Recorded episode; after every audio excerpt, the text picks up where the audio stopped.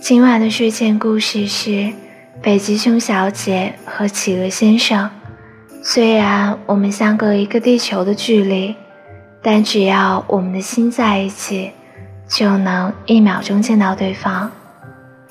北极熊小姐说，她想去南极见企鹅先生一面，可是南极和北极距离实在太远了。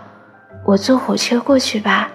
北极熊小姐在电话里说：“买张卧铺票的话，就能一路睡过去了。”可是南极没有火车站的呀，企鹅先生提醒道。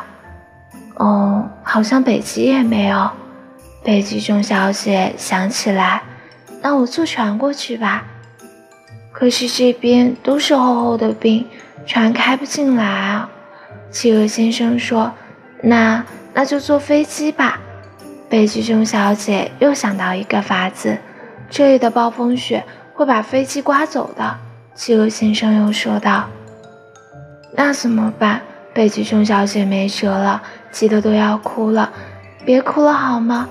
喂，企鹅先生不喜欢听北极熊小姐哭，可我想不出还有什么办法。北极熊小姐哭得更大声了。对了。我有一个办法，能最快从北极到南极哦。什么？只要一秒钟哦。哦，快说快说！北极熊小姐停不住不哭了。